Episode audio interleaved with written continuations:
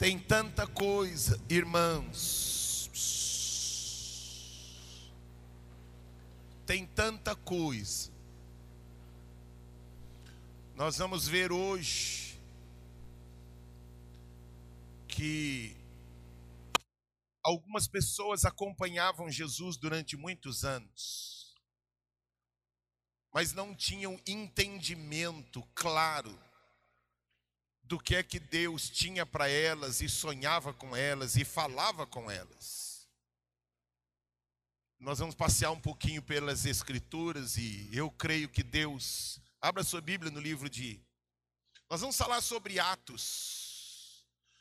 Mas como eu já disse a vocês, nós somos resultados de uma história. Amém? O livro de Atos dos Apóstolos, ele foi escrito no momento curiosidade. Se vocês aí no canto não estiverem ouvindo bem, viu? Cadê o Davi e a Regiane estão aí, né? Se vocês perceberem que os, o canto aí não está, vocês não estão conseguindo entender o que eu falo, avisem para eles, viu? Eles estão passeando, circulando por aí. Nós estamos ajustando ainda, tá bom? Voltando aqui. Eu preguei que o livro de Ageu nos ensina a olhar para a nossa história. Você sempre precisa olhar para a sua história. Porque quando você olha para a sua história, você começa a entender um pouco o seu comportamento e as suas atitudes. E como nós ouvimos nesta música, tem muita coisa, irmãos, que Deus vai tirar de nós, e tem muita coisa que Deus vai colocar em nós, e tem muita coisa que Deus vai fortalecer ainda mais em nós. Então, muitas das nossas tentações, ouça isso, estão muito ligados à nossa história. Eu posso ter tentações que para você elas não não fazem nem cosquinha por causa da minha história ser diferente da sua. Estão me entendendo? Existem pessoas que tiveram problemas com roubo, tiveram problemas com pornografia, tiveram problemas com drogas, tiveram problemas com homossexualismo. E então existem pessoas que devido à sua história, elas têm uma tentação diferente Nenhum de nós é melhor que o outro, mas por causa da nossa história, existem algumas coisas que são mais difíceis de nós lidarmos. E precisamos, como eu preguei na semana passada, que a unção de Deus, ela é poderosa para quebrar o jugo. Não importa a sua história, o importante é que Deus está pronto a fazer em nós e através de nós uma nova história. Vamos aplaudir ao Senhor por isso? Glória!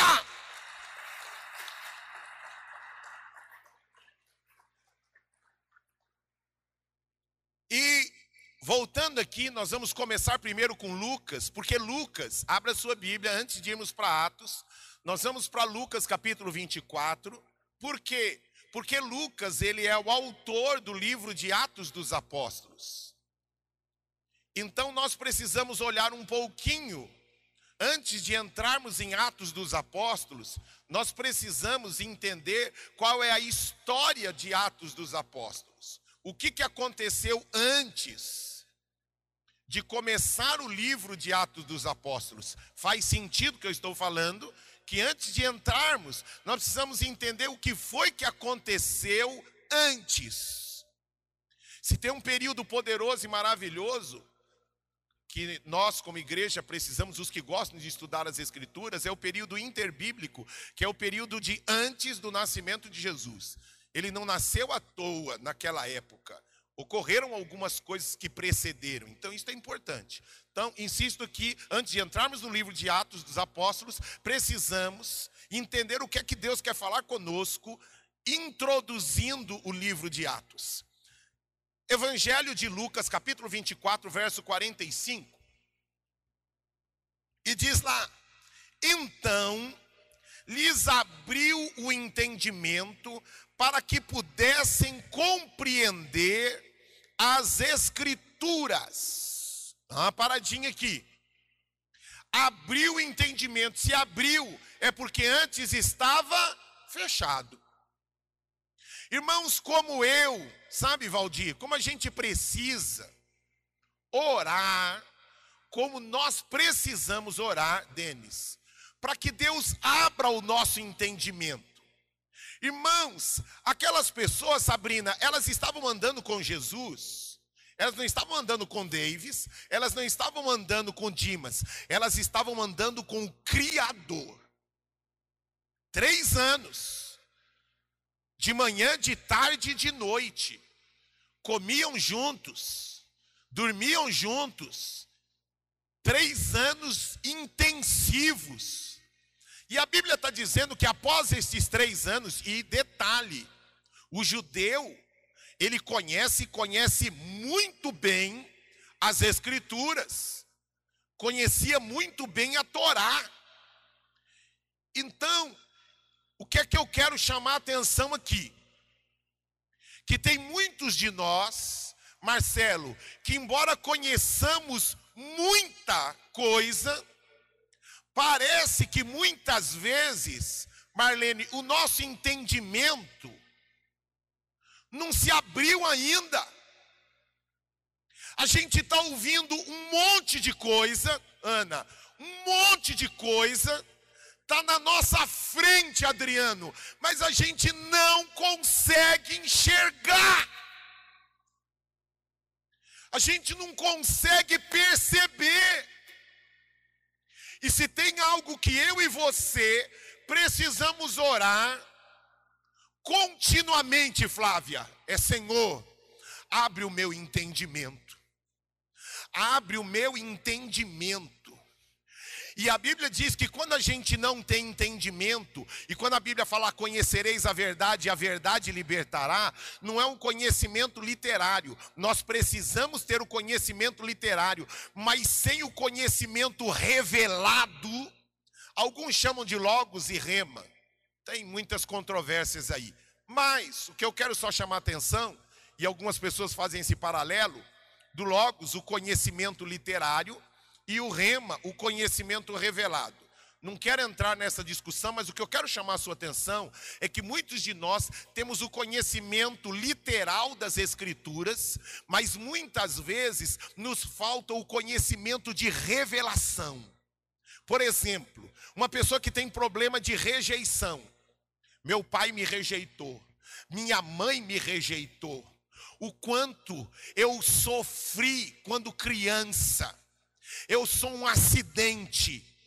Por quê? Porque ele falta revelação do entendimento de que meu pai não sonhou comigo, minha mãe não sonhou comigo, eu fui uma pessoa indesejada, mas abriu-se os meus olhos para que eu entendesse que embora meu pai não sonhou comigo, minha mãe não sonhou comigo, eu não sou um acidente, eu nasci primeiro no coração do meu Deus.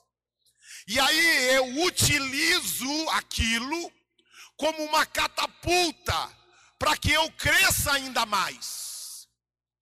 E uma pessoa como essa, na hora que ela tiver um filho, na hora que ela tiver uma filha, aquilo que ela não recebeu do pai e da mãe, ela potencializa na vida dos filhos. Vou dar tudo em dobro para os meus filhos. Ela utilizou aquilo, abriu-se o entendimento dela, mas ela viu o quanto foi difícil para ela, e agora, com o entendimento aberto, com o entendimento revelado, eu pego agora e ó, eu acabo tornando aquilo que era mal acabo tornando em bênção, porque o meu entendimento se abriu. Amém, irmãos? Repita comigo: tem tanta coisa na minha vida que eu preciso que Deus abra o meu entendimento. Qual o momento que está acontecendo isso, irmãos? Está acontecendo isso no momento que Jesus havia morrido. Nós críamos que ele era o Messias. E lembra daquela música? Vai dar tudo certo. Eles estavam cantando, já deu tudo errado.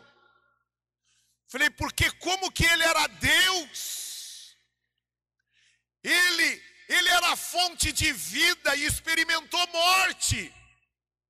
Irmãos, existem momentos na nossa vida que a gente não entende nada.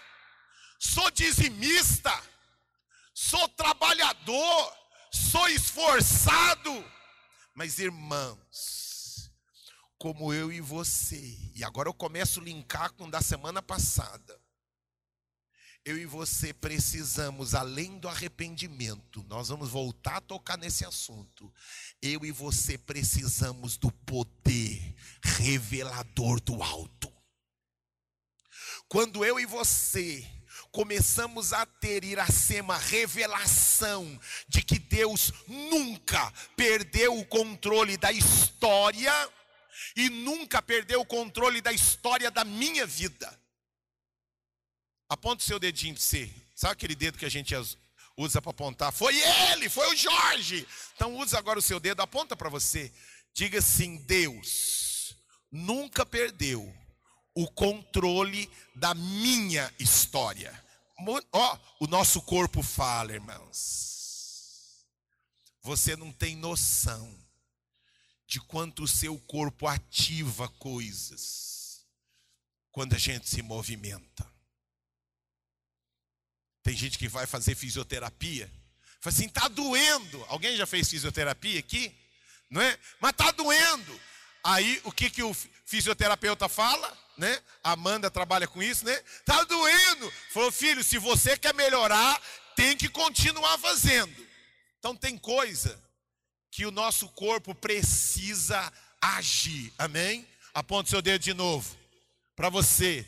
Diga assim: o meu Deus o grande eu sou, nunca perdeu o controle da minha história. E amém, amém e amém. E aplauda ele por isso. Glória!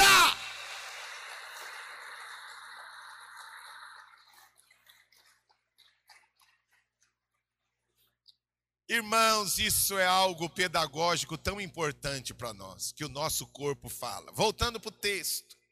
Abriu o entendimento para que pudessem compreender as Escrituras.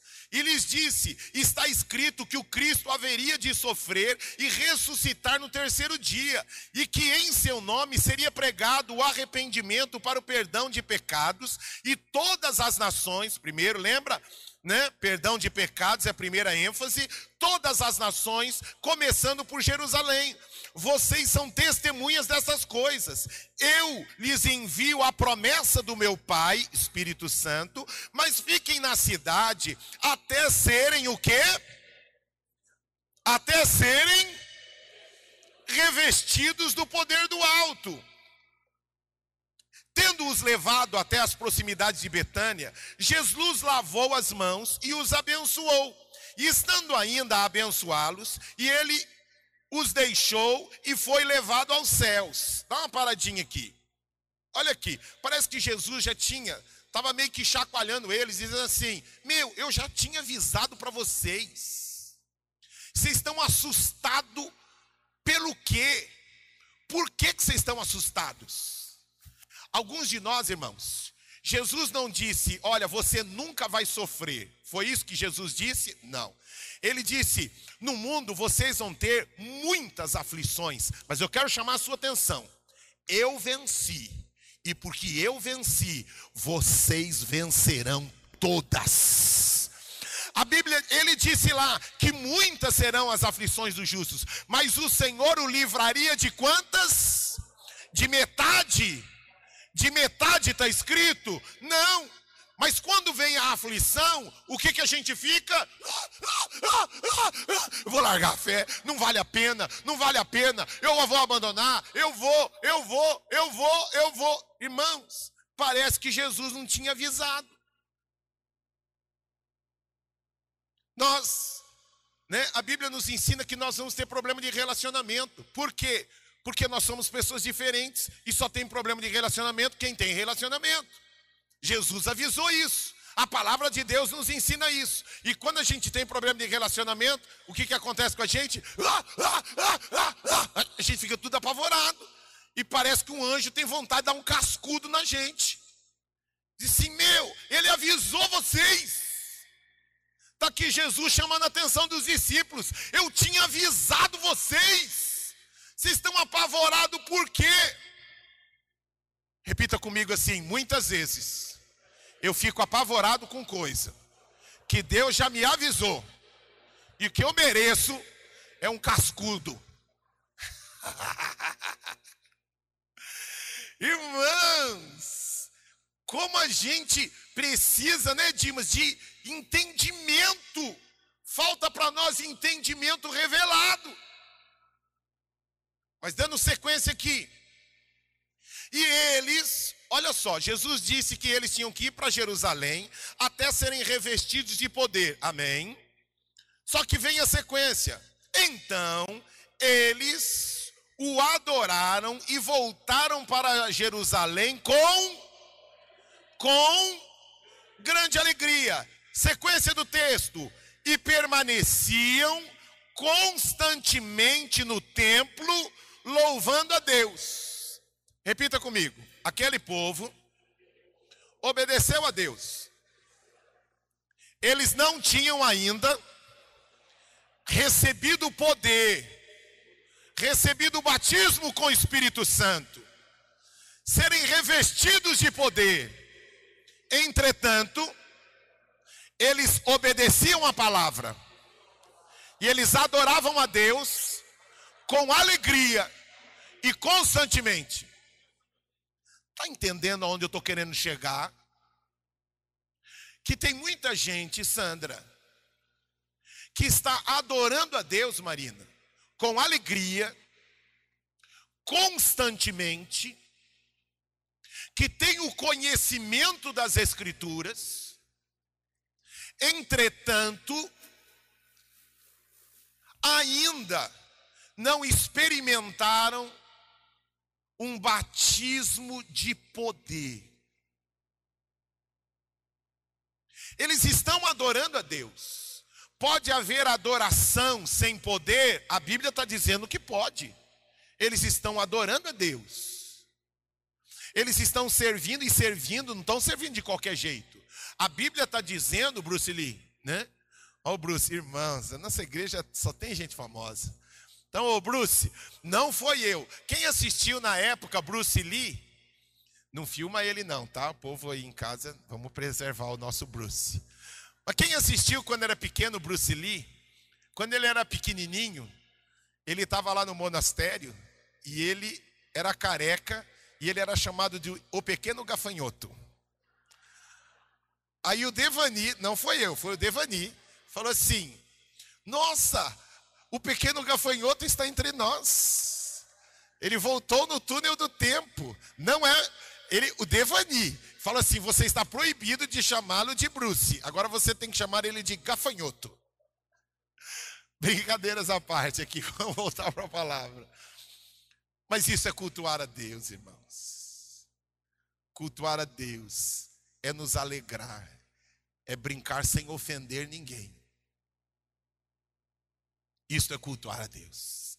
Agora, voltando aqui, muitos de nós podemos estar cultuando a Deus com alegria, mas Deus quer levar eu e você para um outro nível de adoração, para um outro, Andréia, para um outro nível de louvor. Cantamos, adoramos a Deus, era adoração? Era adoração. Ai, ai, que adoração fraquinha, para com isso, isso é maledicente. Está fazendo, está fazendo o melhor que pode, Wesley. Dentro daquilo que tem, está oferecendo o melhor que pode em adoração a Dilson. Mas existe um nível de adoração. Existe um nível de serviço, existe um nível de vida cristã que sai do natural e experimenta uma adoração sobrenatural. Amém. Agora sim nós podemos, vamos lá para Atos dos Apóstolos, Está prontinho aí? Tem o um microfone aí? Que nós vamos ler vários textos em Atos capítulo 1 e capítulo 2. Eu insisto aqui. O livro de Atos ele foi escrito por volta de 62 depois de Cristo. Jerusalém ainda não havia sido queimada. Provavelmente Lucas, que era um médico, companheiro de ministério de, do apóstolo Paulo na segunda e na terceira viagem missionária e também na viagem para Roma. Ai, pastor, eu não gosto quando o senhor fala disso. É importante nós conhecermos a história da nossa igreja. O livro de Atos dos Apóstolos, ele é importantíssimo, porque vai falar como começou a igreja primitiva pós Jesus. Até então, de Gênesis a Malaquias, havia a expectativa do Messias chegar. Agora, a partir do livro de Mateus, o Messias chegou. Começa uma nova fase. Não é que a fase anterior foi jogada no lixo. Não. Não despreze a sua fase de adolescência, de juventude, a sua fase de namoro, de noivado, até o efetivo casamento. Mas uma coisa era a sua vida de solteiro e agora é a sua vida de casado. Tem um plus aí.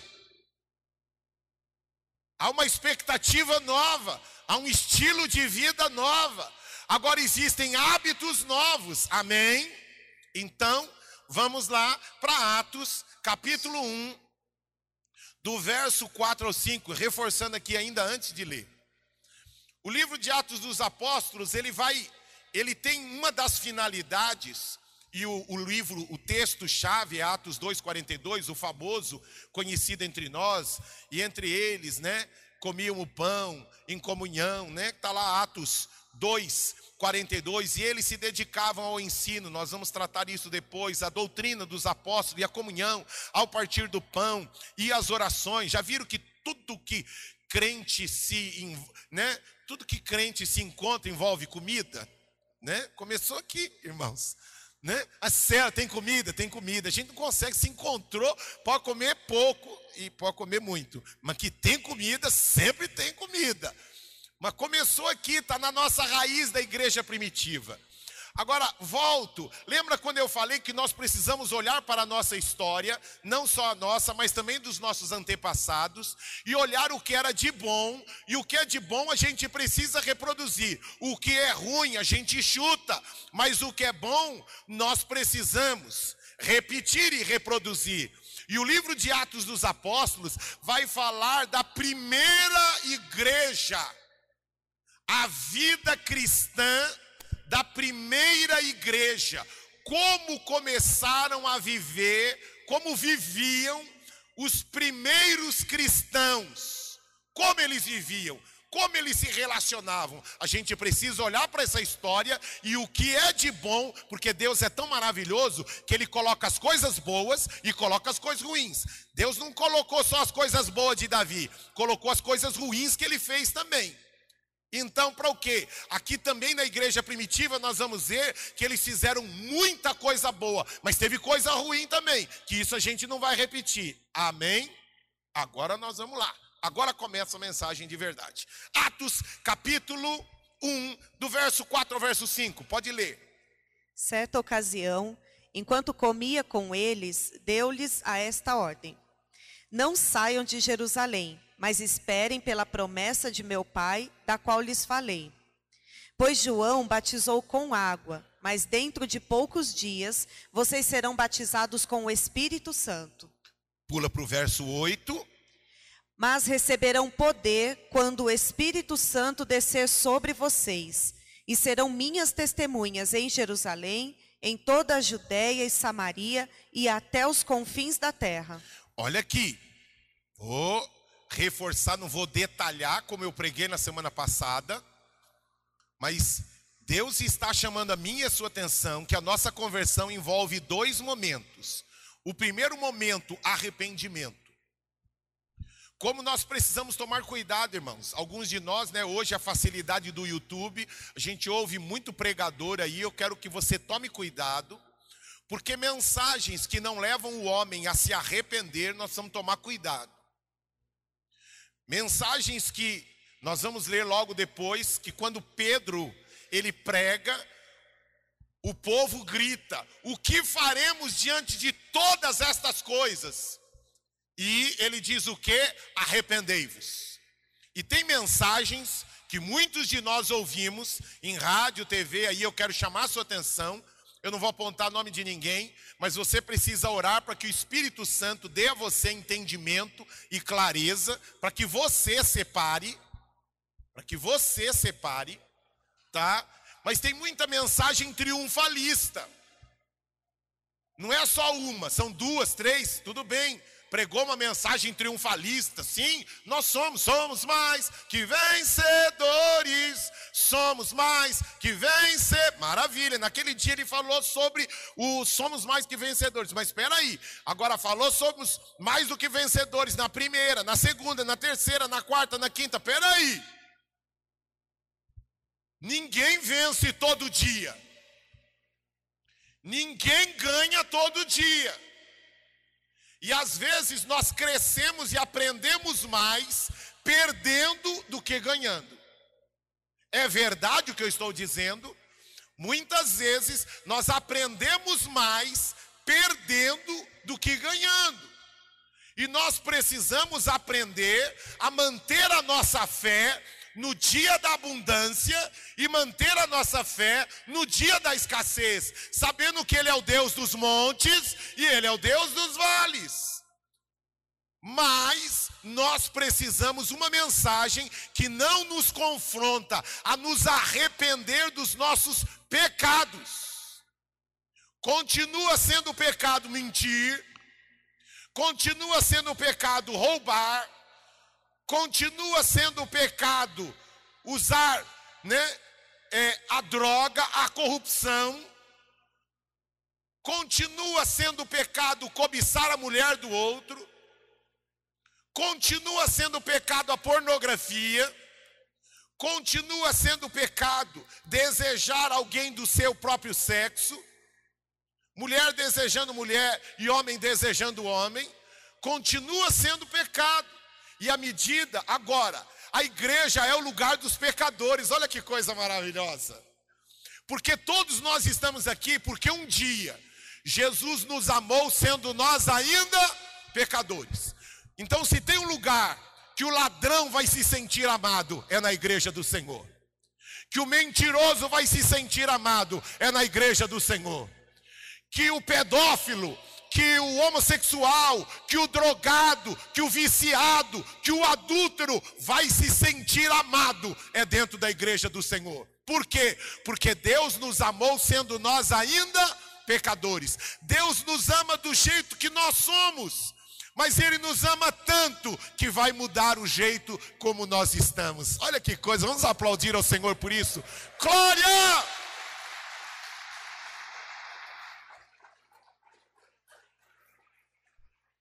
E eu não vou abandonar porque alguém me mandou abandonar. Eu não vou deixar porque alguém me mandou deixar. Eu vou abandonar, eu vou deixar, porque agora importa que ele cresça e eu diminua. E quanto mais eu me encho da presença de Deus, mais eu começo a perder e desvalorizar as coisas deste mundo e me enchendo das coisas do outro mundo. Amém? Vamos em frente. Então eu e você, mas teve o batismo com águas, tá? Batismo com águas é o que? É uma confissão pública de arrependimento. Poderia ser feito no secreto? Poderia. Mas não vamos fazer no secreto. Por quê? Porque nós pecamos publicamente e nós precisamos declarar a nossa fé publicamente também. A Bíblia diz que aqueles que me confessarem diante dos homens, eu o confessarei diante do meu Pai que está nos céus. Por isso que o batismo é público, tá certo? Vamos aqui, vamos para Atos capítulo 2, verso 1 a 4. Pode ler. Chegando o dia de Pentecoste, estavam todos reunidos num só lugar. De repente veio do céu um som, como de um vento muito forte, e encheu toda a casa na qual estavam assentados. Vamos dar uma paradinha aqui. Olha para mim aqui. Você aí na sua casa, porque esse texto é poderosíssimo, irmãos. Este texto nos leva a voltar para Gênesis. Vou repetir. Este, por isso que eu estou falando, irmãos. Ah, eu só gosto de ler o Novo Testamento. Não, não, não. Tudo bem, no início da sua fé, né? Então, no começo, você pode começar a ler, tudo bem, o Novo Testamento. Mas eu quero chamar a sua atenção de que a Bíblia é de Gênesis a Apocalipse. E quanto mais você vai conhecendo a Deus, você vai começando a enxergar as riquezas de livros aparentemente complexos, como Levíticos, como Números. Você começa a enxergar a gloriosa presença de Deus em cada ponto, em cada vírgula das Escrituras. Então, o que eu estou dizendo aqui, e de repente veio do céu o Criador que veio do céu, olha aqui o céu se manifestando, um som, e disse Deus: haja. O som que criou todas as coisas, e disse Deus: haja, lá em Gênesis 1. Agora está se manifestando no início da igreja. E veio um som. Repita comigo assim: Eu estou aqui, porque um dia, no mundo espiritual, houve um som que me chamou e disse: Venha, venha. O Evangelho é o Evangelho do venha. Eu me lembro quando era pititico, que quando fazia, quem quer entregar a vida para Jesus, lembra, né? Eu me lembro o Ricardo, irmãos, cantava, o culto acabava e ele no caminho para casa, eu era pequeno ainda, ele cantava para mim, continuava cantando a música para mim. Eu venho como estou. Lembra? Você lembra? Eu venho como estou. Quantos ouviram muito essa música? Porque Jesus por mim morreu, eu venho como estou. O Evangelho é o Evangelho que o som dos céus diz: venha o som do céu. Você mentiu, você se separou, você adulterou, você enganou, você não consegue largar, você não consegue abandonar, você fez, você foi, mas os céus se abrem para mim e para você e diz: "Venha do jeitinho que você está, venha! Venha, venha, venha!" O evangelho é o evangelho do venha. Por isso que o evangelho é o evangelho das prostitutas, dos drogados, dos mentirosos, dos homofóbicos, dos homossexuais. O evangelho é o evangelho dos dependentes químicos. O evangelho é o evangelho dos ateus. Porque Jesus olha para mim e para você e diz: venha do jeitinho que você está. Glória!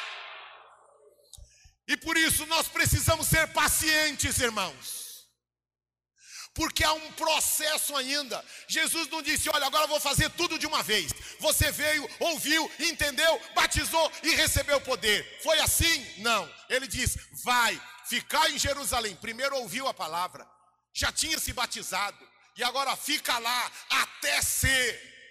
Até ser. Mas sabe o que ocorre com muitos de nós, irmãos? Nós vivemos a época da tolerância zero. A gente não suporta conviver com alguém que ainda não foi transformado em uma área, que ainda não foi melhorado em uma área.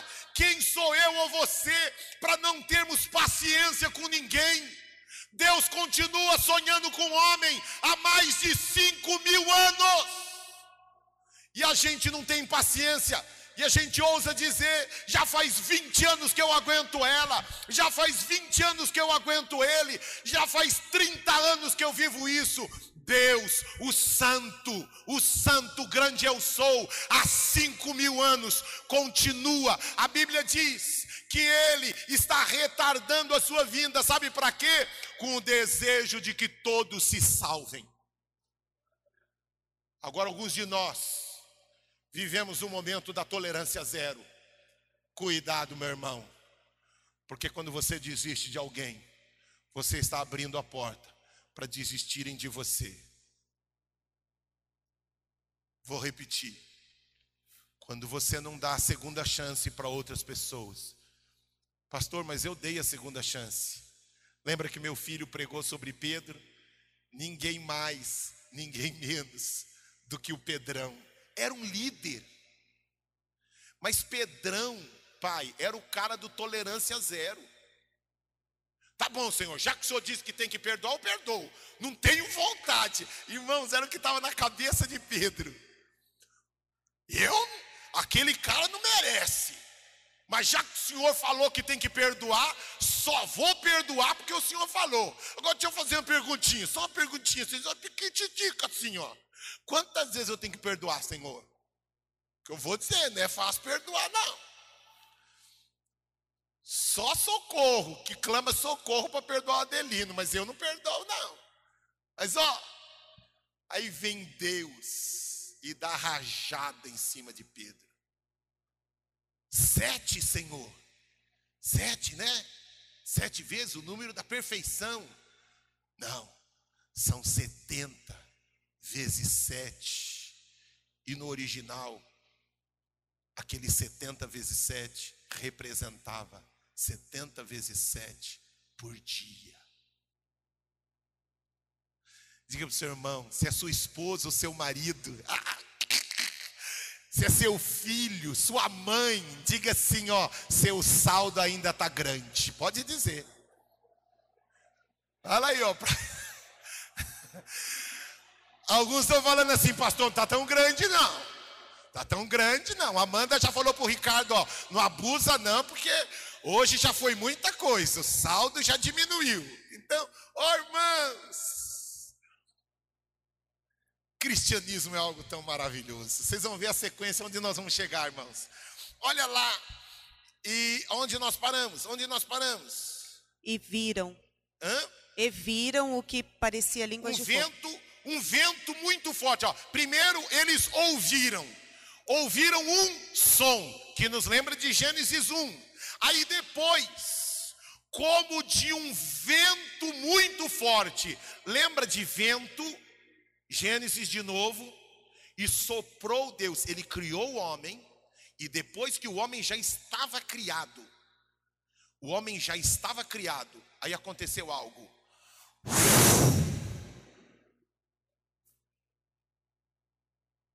Toda a minha vida passa agora.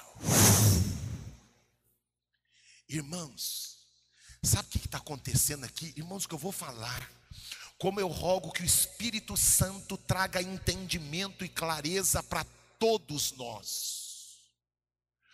Deus está voltando para Gênesis, André. E aquilo que era o projeto inicial, Dimas, estou começando de novo. Comecei a partir de Adão agora começo através de Jesus e do meu espírito.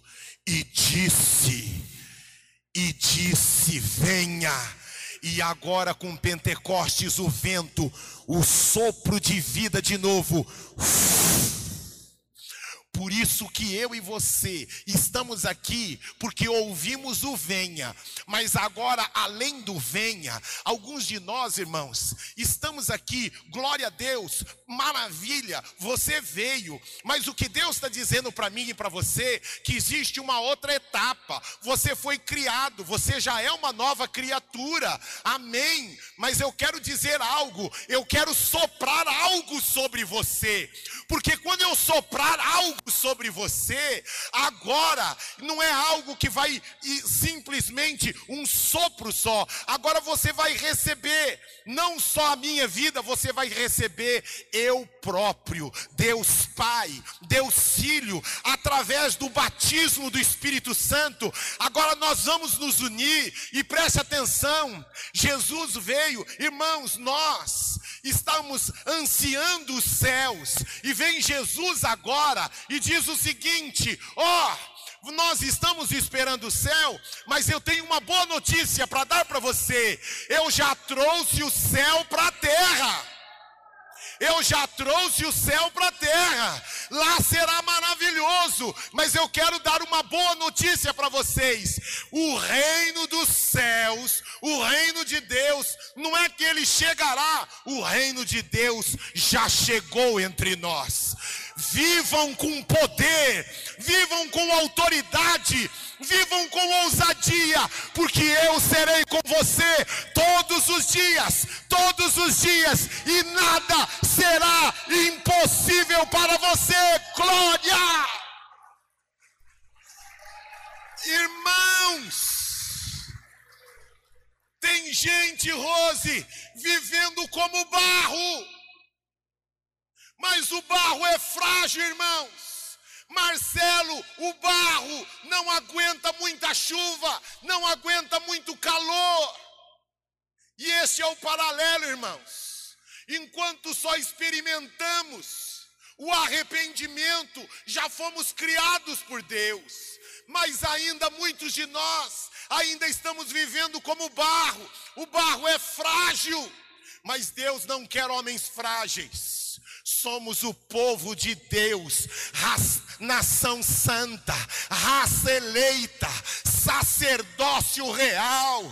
Agora, quando a minha mentalidade muda, as dificuldades no meu casamento, as dificuldades na minha vida, com o meu passado, eu vivo de forma sobrenatural, que cada, uma de, cada um destes obstáculos vão manifestar a glória de Deus. Eu vou trazer o céu para minha vida, eu vou trazer o céu para minha casa, eu vou trazer o céu para o meu casamento. Você pode ter casado com um demônio. Você pode ter casado, não sei se existe, anjo eu já provei que existe, mas você pode ter casado com uma demônia. Mas se você tem a experiência do barro, do disse, e se você tem a experiência do sopro, até a demônia vai trazer alegria para você. Sabe por quê? Porque existe o sopro do poder e a unção quebra o a unção que consegue, ninguém perdoaria, você perdoa, ninguém daria, você dá, ninguém falaria, você fala, ninguém diria, você diz, ninguém restauraria, você restaura, ninguém venceria, mas você vence, porque agora não é você quem vive, é o sopro de Deus que vive em você e através de você. Irmãos, como precisa cair na nossa ficha que eu e você precisamos para o mundo empresarial, para o mundo acadêmico, para o mundo financeiro, para a nossa saúde. Enquanto nós cantávamos aqui esta música, celebrarei a Ti, ó Deus do meu viver. Irmãos, eu naquele momento eu disse: Senhor, cada célula do meu corpo eu ofereço a Ti. Senhor, cada osso do meu corpo eu ofereço a Ti. Senhor, eu quero oferecer ossos saudáveis, restaura a saúde dos meus ossos. Eu quero oferecer um sangue saudável, irmãos. Quando a gente começa a entender essas coisas, sabe o que ocorre? Deus cura a leucemia, Deus cura a dor nos ossos, Deus cura a dor no sangue, a doença no sangue, na mente. Deus começa, sabe por quê? Porque a gente começa agora a entregar tudo para Ele, porque dele, por Ele, porque dele, por Ele, para Ele são todas as coisas. Mas sabe, irmãos, sabe o que está acontecendo? Uma das grandes lições também no livro de Atos, que Jesus ficou ensinando, Denis, durante três anos, intensivo, intensivo, ensinando, ensinando, ensinando, ensinando, uma overdose de ensino. E agora Jesus faz o quê? Agora agora é com vocês. Mas, mestre, o senhor não vai ficar? Vou ficar, pela fé. Mas agora, agora é com você. Sabe que isso ocorre todo domingo. Todo domingo. Deus envia aqui a palavra dele para preparar você para as adversidades que você vai ter durante a semana. Mas sabe o que ocorre? Alguns de nós, irmãos, quando a gente sai daqui, a gente pega tudo que nós ouvimos, fecha e deixa lá longe. Precisa mostrar lá não, porque ficou lá longe. Ora, agora eu continuo lutando com a minha própria força, com o meu próprio entendimento e luto como barro. Só que como barro, você é frágil. Como barro, você é frágil. Eu prometi que não ia falar dos meus cachorrinhos. Mas eu tenho que usar a expressão dos cachorrinhos. Você, me, você deixa, Devani? Eu posso usar o exemplo dos cachorrinhos? Devani deixou, irmãos, então eu vou usar. Ouça aqui. Eu ganhei oito vasos de barro que o pastor Carlos Alberto. Pastor, eu tentei proteger, que eu ganhei do pastor Carlos Alberto, oito vasos de barro. Mas dos oito, só tem cinco agora. Porque eu descobri que meus cachorrinhos amam quebrar vaso de barro. O vaso é lindo, mas não resiste a cachorro. E o pior é quando não é um, são dois. Os vasos não resistiram aos cachorros. Tentei colocar em lugar alto. Aí sabe o que aconteceu? Para eles agora virou desafio. Ah, o quê? Agora que eu vou à caça. E, e a raça é, é, é border collie, os bichinhos são inteligentes. Dizem que é a raça mais inteligente de cachorros. Irmãos, é verdade. Eu não sei como, já foram três. Três vasos que não existem mais. O que eu, qual é o paralelo? É que muitos de nós, irmãos, estamos colocando a nossa vida distante, tentando fugir de briga, fugir de conflito, fugir de adversidade. Mas deixa eu dizer uma coisa para você: tem hora, meu irmão, que não vai dar para fugir. Temos que fugir? Temos sim. Não vai brincar com o capeta, não. Temos que fugir? Temos. Exemplo: você está indo embora, viu a irmã da igreja no ponto de ônibus, está chovendo. Você está sozinho no carro. Ora por ela e fala: Senhor, eu repreendo toda gripe. Mas fica com Deus, irmã. E eu estou indo embora. Pastor, o senhor ia deixar a irmã no ponto de ônibus? Né? Era o caminho seu. Vou deixar, não é que eu já deixei. E se eu ver você, sua esposa, eu vou deixar de novo.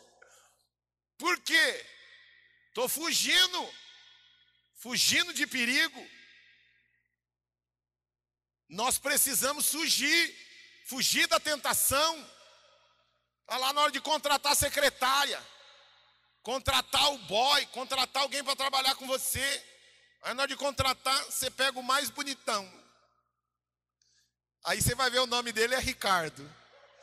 Chamado, como te chamam? Pode me chamar de Ricardão. Tô fora! Né? Não fugir de algumas coisas, né? Que nós precisamos. Tem gente que tem problema com dinheiro, tem gente que tem problema com bebida, tem gente, irmãos, quem já teve problema com cocaína, se tomar meio copo de cerveja, meio copo de cerveja, ressuscita um leão que pode estar, que já estava adormecido há 10, 15 anos. É verdade que eu estou falando? Quem conhece? Para você tomar um copo de cerveja pode não fazer diferença nenhuma, mas dependendo da história da pessoa, vai fazer muita diferença. Então chuta. Agora voltando aqui, nós não podemos ser barro, irmãos. Porque o barro a qualquer momento dependendo da diversidade, quebra. E como eu tenho visto gente quebrada, mas não é quebrantada, eu estou vendo gente que o diabo está quebrando. Que era bonito, que era lindo de se ver, porque tem vaso de barro que é lindo, é chamado de obra de arte. Por que, que minha esposa ficou assim apavorada que eu falei? Porque o vaso que eu ganhei é obra de arte, irmão. É caro. O quê? E o pastor, viu, pastor? A gente vai editar isso aqui depois. Mas que eu quero, ó, que eu quero chamar a sua atenção, irmãos, quantos aqui já viram vasos de barro bonito? Eu já vi lindos, lindos, mas é barro, é barro, é bonito de se ver, e nós estamos vendo um monte de crentes que é bonito ver, Tatinha. O cara é bonito, o cara fala bem, o cara cuida bem, canta bem, toca bem, organiza bem, mas ainda é barro. Não tem ainda revestimento, Flávia, de unção e de poder, e por causa disso, existem algumas taras do seu passado e algumas dificuldades que ele não consegue se libertar. É amado, é filho, viu? É filho, vai para o céu. Entretanto, existem coisas ainda. Jesus não disse: Ó, se vocês não forem para Jerusalém, se vocês morrerem, vocês vão para o inferno. Não foi isso. Ele disse o seguinte: Olha, eu estou sonhando e sonhando alto com vocês, porque vocês serão testemunhas na Zona Leste, vocês serão testemunhas no lugar onde vocês trabalham, vocês serão testemunhas na academia, na faculdade, vocês serão testemunhas na Penha, vocês serão testemunhas em Minas, vocês serão testemunhas nos quatro cantos da terra. Eu estou sonhando e sonhando alto com vocês. Mas a questão é a seguinte: do jeitinho que vocês estão, vocês vão quebrar fácil. E por isso eu quero falar algo para vocês. Além do barro, tem algo mais prometido e descrito pelo profeta Joel. E agora vamos aqui na sequência aqui, senão eu, eu, eu atrapalho aqui. Vamos lá. Onde, eu, onde, eu já, onde nós já paramos? Qual foi o último que eu li? O 2, de 1 um a 4, nós lemos? Hã? Então lê o finalzinho. Aí depois nós vamos para o 16 e 18. Vamos lá. E viram o que parecia línguas de fogo, que se separaram e pousaram sobre cada um deles. Todos ficaram cheios do Espírito Santo e começaram a falar noutras línguas, conforme o Espírito os capacitava. Quantos foram cheios, irmãos? Quantos foram cheios, irmãos? Quando eu olho para a Bíblia, eu falo assim: Senhor, meu nome na Bíblia se chama todos. Senhor, se todos eles receberam, eu quero receber isso também. Amém? Você pode dizer isso, Senhor? Se todos naquele dia receberam, eu também quero isto para mim. Irmãos, a gente não pede porque muitas vezes a gente não, a gente não recebe porque a gente não pede. E eu e você precisamos pedir. Diga para o seu irmão aqui pertinho, diga assim: você tem que pedir, você precisa disso. Se você é casado, diga para sua esposa: o nosso casamento precisa disso. Próximo texto, Atos 2, 16 a 18, pode ler. Pelo contrário, isto é o que foi predito pelo profeta Joel. Nos últimos dias, diz Deus: derramarei do meu espírito sobre todos os povos os seus filhos e as suas filhas. Ó, dá uma paradinha aqui, ó. Está prometido para quantos, irmãos? Todos os povos. Deus estava dizendo até para a zona leste. Irmãos, como eu preciso olhar a Bíblia e olhar dizendo assim: foi escrito para mim e para minha casa. Eu não posso ler a Bíblia só e falar ah, que livro bonitinho, bonitinho, não. Eu tenho que olhar para a Bíblia, Mara, e dizer: foi escrito pensando em mim e na minha casa. Olha a sequência do texto. Nos últimos dias, diz Deus: derramarei do meu espírito sobre todos os povos. Agora vem, olha lá. Os seus filhos e as suas filhas profetizarão. Os jovens terão visões e os velhos terão sonhos. Sobre os meus servos e as minhas servas derramarei do meu espírito naqueles dias, oh. e eles profetizarão. Vamos lá, levanta a mão direita para o céu, só quem tem mão, quem tem filhos. Quem tem filhos? Levanta a mão direita para os céus. Quem tem filhos? Levanta a mão. A, repita comigo assim com a mão levantada. A Bíblia diz que os meus filhos serão cheios do Espírito Santo. Diga assim: Eu declaro que todos os meus filhos serão cheios do Espírito Santo. Vamos lá, baixa a mão. A sequência do texto. E os jovens terão visões. Quanto aí, ó, você é casadinho de novo, porque você é jovem ainda. Quantos aí, ó, né, não tem filho ainda, se sente jovem, abaixo de 49, irmãos, é jovem. Viu? Então, ó, levanta a mão os jovens aí. Os jovens, os jovens. Ah, pastor, eu tenho 70 anos, mas eu me sinto jovem. Tem, eu conheço. Meu pai se sente adolescente, irmãos. Minha mãe se sente a gatinha do pedaço. Os jovens, levanta a mão. Os jovens, levanta a mão. Diga assim: a Bíblia diz que eu terei visões visões. Que tipo de visão, irmãos? Ninguém está vendo, você está enxergando. Ninguém está vendo aquela oportunidade, você está enxergando aquela oportunidade. Está todo mundo dizendo que não vai dar certo, você tem uma visão. Não, nós vamos lá e Deus vai pôr a mão. Não, ó, eu tenho visões, visões de Deus. Deus me mostrou, Deus me disse, Deus me falou. Deus, eu tenho visões, visões em relação à minha empresa, visão em relação à minha nação, visão em relação à minha célula, visão em relação à minha vida, visão em relação ao meu casamento. Eu tenho visões. Os jovens terão visões, porque a palavra de Deus diz jovem, não é por causa da idade.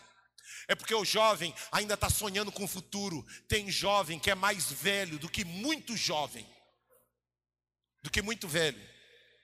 Tem jovem que é mais velho que muitos velhos. Porque sabe quando você morre? Não é quando você desce na sepultura, é quando você deixa de ter visão de crescimento, visão de expansão, visão em relação ao que Deus tem para minha casa, para minha vida, visão do que Deus tem em relação.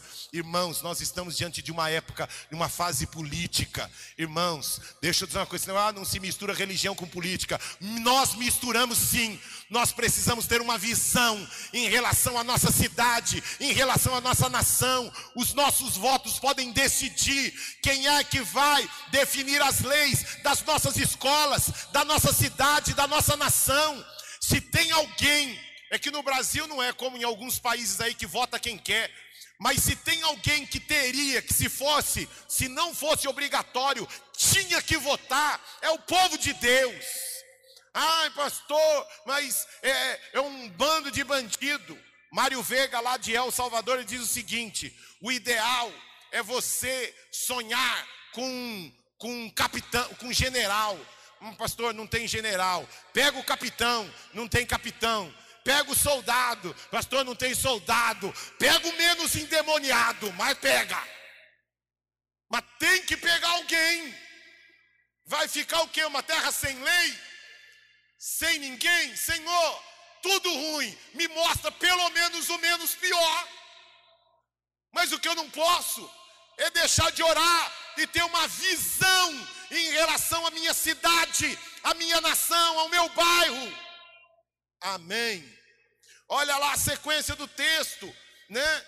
É, os velhos terão sonhos, Estou velho, mas estou sonhando os sonhos de Deus, o que Deus vai fazer, o que Deus pode fazer. Os meus funcionários, meu irmão, sonhe com seus funcionários. Os funcionários serão cheios do Espírito Santo. Minhas servas, Deus quer derramar o Espírito Santo sobre todos. Todos. Levante sua mão direita para os céus. Diga assim: Eu quero que o Senhor me encha de poder e também me use para batizar outros dentro da minha casa, aonde eu trabalho. Eu quero batizar dezenas, centenas e milhares com o fogo de Deus. Irmãos, eu e você precisamos ser batizadores de fogo, batizadores de fogo, batizadores de fogo, batizadores de fogo. Ore dizendo: Senhor, enche, enche. Teve um dia que eu até ri, eu não falei para ela, ela vai saber hoje. Teve um dia que ela falou assim: Nossa, amor, estou sentindo um calor tão grande no hospital, estou sentindo um calor. Eu falei: Nossa, já tem uma semana que eu estou falando, Senhor, incendeia bota o teu fogo sobre a minha esposa. Falei, Senhor, mas é fogo espiritual, Senhor. Mas aqui, ó, irmãos, como eu e você precisamos começar a sonhar com aquilo que Deus sonha, irmãos. Sonhar com o que Deus sonha é trazer o céu para a terra. Amém. Sequência do texto, parei, aonde nós paramos? Aonde? Continua na sequência. Agora é Atos 2, 36 a 41. Vai lá. Portanto, que todo Israel fique certo disto. Este Jesus, a quem vocês crucificaram, Deus o fez Senhor e Cristo.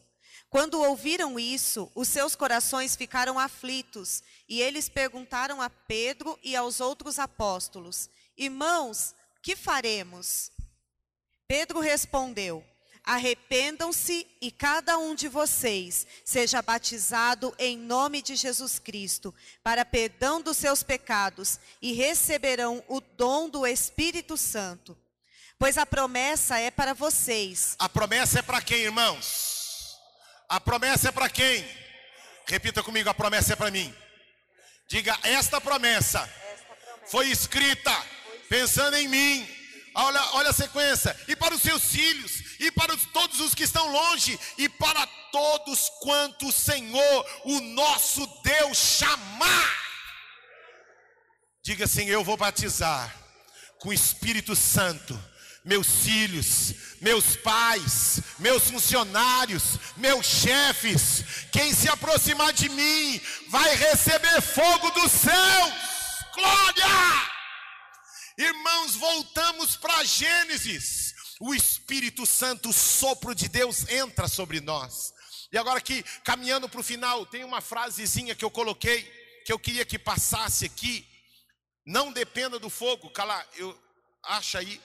Não dependa, não dependa, põe.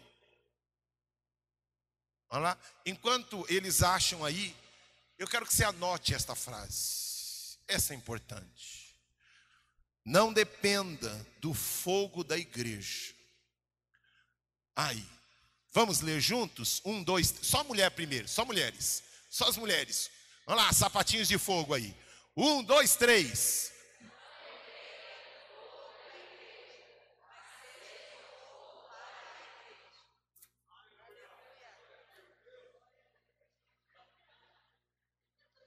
Você entendeu o que, que você falou? Deixa eu dar uma chance para os homens, porque os homens, irmãos, conheço os caras. Eles não vão ler, eles vão gritar. E quando gritar essa frase, eles vão gritar glória a Deus. Eles vão aplaudir, certo, homens? Eu nem sei que eles vão fazer isso, mas assim, eu estou imaginando que eles não vão ler, eles vão gritar, aí depois eles vão aplaudir, aí eles vão assoviar, porque irmãos, como a mudança de chave é poderosíssima, Vander. Porque agora, irmãos, eu não dependo do fogo da igreja, e a igreja que eu estou, eh, estou representando, Denis, o ajuntamento de pessoas. A igreja está fria, a igreja está vivendo um momento difícil, a igreja, a igreja atribuindo as pessoas. Deixa eu dizer aqui, eu não sei como eles estão, eu sei daquilo que eu fui chamado, e aonde eu for, eu vou levar o fogo para as pessoas. Eu vou levar o fogo para minha célula, o fogo para minha supervisão, o fogo para os meus amigos, o fogo para a chamada igreja. E eu insisto, igreja chamada ajuntamento de pessoas. Irmãos, eu já fui em cada lugar, que é onde é um negócio de louco, irmãos que, que não pode bater palma, que não pode, que não pode, que não pode, que não pode, que não pode, que não pode. Mas eu dizer uma coisa para você. Eu estava lá, irmãos, pegando fogo dos céus. Eles estavam cantando e minha esposa segurando minha mão. E aí segurava minha perna, para de tremer essa perna. E eu ali, irmãos, eu me senti numa Brastemp.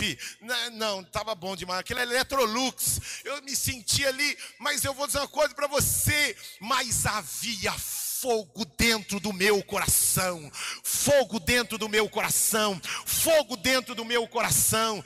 Acabou o culto, irmãos, eu só fiz uma oraçãozinha assim que minha esposa me bloqueou na metade da oração. Aí veio lá o irmão, né? me procurou depois lá, me achou e, e falou assim: Ó, um dia eu quero ir na sua igreja. Porque ele nem conversou comigo.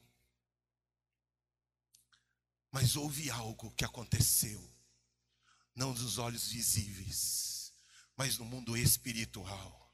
Irmãos, não espere o fogo, seja o fogo. Irmãos, não espere o fogo, seja o fogo. Desde as quatro horas da manhã, eu estou clamando pelo fogo. Eu fiz isso a semana passada, eu fiz isso a semana retrasada, e eu tenho feito isso há muitos e muitos anos, clamando: Senhor, me incendeia com teu fogo. Eu quero ser o teu fogo aonde quer que eu esteja, aonde quer que eu vá. Eu tenho lugar que você vai chegar e está super avivado, tem lugar que você vai chegar, você vai pensar que você está no cemitério, mas não importa, porque meu irmão, o que vai fazer a diferença não é o que está do lado de fora, o que vai fazer diferença é o que está do lado de dentro. Deixa eu dizer uma coisa para você: eu conheço todo tipo, irmãos, eu já fui pregar em todo tipo de igreja, eu convivo com todo tipo. Eu vou dizer uma coisa para vocês: se eu fosse destituído da comunidade da graça, expulso daqui, um exemplo, tá? Não misericórdia, pastor, nunca faça isso comigo, tá, pastor Carlos Alberto? Que eu amo a comunidade, eu amo esse povo. Mas vamos supor que eu fosse expulso para qualquer lugar, irmãos. Deus é testemunha do que eu estou falando. Não importa o lugar que me mandarem, não importa o que eu encontrar lá, eu sei o que eu já encontrei aqui. Não importa o que eu vou encontrar lá, irmãos, cuidado. Entenda, isso aqui não é recado para ninguém. Eu estou falando como pastor. Hã? Eu estou falando como pastor e as suas ovelhas. Que quando a gente não estou me sentindo bem em tal lugar, cuidado. Eu fui chamado para fazer inspeção. Eu trabalhava como regulador de sinistro. Eu fui chamado para fazer inspeção em uma casa de centro de macumba. E tinha tudo lá que você imaginar. Pegou fogo lá, e eu era investigador da seguradora. Eu fui lá para descobrir se o incêndio foi criminoso ou não. E também levantar o prejuízo para a seguradora indenizar. Quando chegou lá, dono da loja, Enéas, era o nome dele. Eu falei assim, eu queria recusar o serviço. Falei, manda outro. Eu poderia ter feito isso. Manda outro. Mas eu fui, a princípio. Quando cheguei lá, eu vi algumas barbaridades. Eu vi tudo quanto é tipo de vela. Isso aqui, efeito curiosidade aqui. Eu vi lá, irmãos, vela de órgãos, de homem e de mulher. Vela, eu falei, para que que é isso aqui, filho? Não, quando a mulher está se sentindo traída, acende a vela e aí o que acende aqui apaga lá. Eu falei, é louco? Você é louco? Eu falei assim: você acredita nisso? Eu não acredito, mas tem um monte de gente que vem aqui. Eu acredito no dinheiro delas. Isso para mim basta. Ele falou isso para mim. E eu, a princípio, eu falei: Senhor, sabe aquele lugar de opressão, de demônios? Eu falei: não vou fazer esse serviço. O Espírito. Você não depende do que está do lado de fora. Você depende do que está dentro de você. Um ano depois, o dono daquele lugar estava na nossa comunidade em prantos, ouvindo a palavra de Deus e ganhando de mim uma Bíblia e dizendo: Davis, você me trouxe para o melhor lugar deste mundo. Irmãos, como eu e você precisamos olhar para dentro de nós quando o fogo está dentro de nós, e agora coloca para mim as três grandes lições destes dois primeiros capítulos. Primeira lição, né, que nós tomamos. Vamos ler juntos? Primeiro, um, dois, três. A visão evangelística e missionária. Sabe quantos líderes de células, supervisores, pastores, irmãos da igreja começam a esfriar? Porque sem o fogo a gente perde a visão evangelística de quem é que eu vou alcançar na minha academia, quem eu vou alcançar no trabalho, quem. Aí sabe qual é a nossa visão dos velhos de igreja? Que a lona não poderia estar, o teclado, e aqui, e o som, e a, e e, a pintura, e, e aí a gente começa a enxergar aquilo que Deus não enxerga. Deus enxerga pecadores desesperados precisando de Cristo. Ide e pregai o Evangelho, seja luz neste mundo. Mas quando a gente perde o fogo, irmãos, tem gente que eu nem comento, nem comento mais, que começa a falar dos problemas das dificuldades. Eu pergunto como é que está a sua vida de fogo, de intensidade. Você é um barro. E porque é barro, o diabo está matando você. Aonde está o fogo de Deus? O fogo de Deus, porque quando a gente perde o fogo, Miranda, sabe o que ocorre? A gente perde a visão evangelística e missionária. Minha célula, minha célula não é para se reunir e virar celulite. Eu estou querendo chamar alguém, convidar alguém, vamos criar alguma coisa, vamos fazer algo diferente. Sabe por quê? Porque eu tenho uma visão evangelística e missionária. Quando você perde a visão evangelística e missionária, meu irmão, você está apagando, apagando, apagando pagando. E lembro que eu falei sobre Levíticos na semana passada. Nós precisamos, qual a outra grande ênfase desses dois primeiros capítulos? Vamos ler a segunda, um, dois, três. Eu preciso deste poder manifesto. Eu preciso manifestar o poder de Deus em todo qualquer lugar. Todo em qualquer lugar. E terceiro, um, dois, três. Eu e você precisamos estar em plenitude de amor. Amor por Deus. Quanto mais eu me encho do fogo de Deus, mais eu amo o Senhor enquanto toda a banda vem para cá. Quanto mais eu me encho do fogo de Deus, mais eu amo o Senhor e a Sua palavra. Tenho fome e sede de Deus. Fome e sede de Deus. Fome e sede de Deus. Irmãos, Olha, ouça aqui, olhe para mim aqui, deixa, não, não, não fica reparando nos irmãos que estão vindo para cá, não. Mas ouça aqui, ó. Todas as vezes que o diabo tentou destruir a igreja, a igreja se fortaleceu ainda mais. Quando Lenin disse em uma praça: Aqui vou queimar todas as Bíblias da União Soviética o mesmo lugar aonde ele disse isso e queimou muitas Bíblias, hoje é, hoje é a imprensa bíblica da Rússia. Vamos aplaudir ao Senhor por isso. Glória! O choro dura uma noite, mas a alegria virá ao amanhecer. A gente recebe, sabe, irmãos, um monte de. Vamos orar pelos nossos irmãos que estão sendo assassinados na Indonésia, que estão sendo assassinados na China. Deixa eu dizer algo para você: a igreja que mais cresce no mundo hoje são os chineses e na Indonésia. Sabe por quê, irmãos? Porque no fogo do diabo existe um fogo mais santo e mais poderoso. Ele é o grande eu sou que não perde batalhas. Agora que Deus tenha misericórdia por ausência de batalhas, alguns de nós entramos numa zona de conforto e a gente, irmãos, a gente começa a procurar problemas. Não é que a gente tem problemas, a gente, Marcela, a gente procura problemas. A gente procura problemas na célula, a gente procura problemas na supervisão, a gente procura, a gente procura, a gente procura, a gente procura. A gente procura problemas no casamento.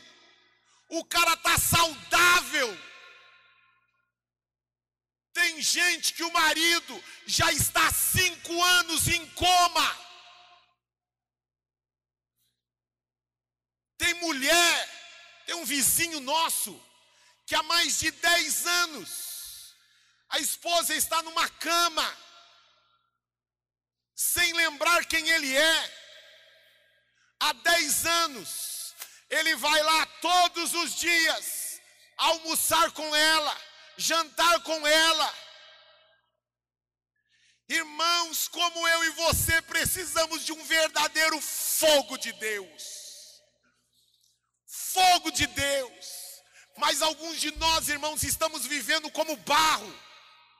Qualquer coisinha, irmãos, não precisa de um gigante Golias.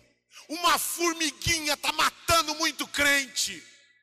Sabe por que, que formiguinha mata, irmãos? Porque falta gigantes espirituais.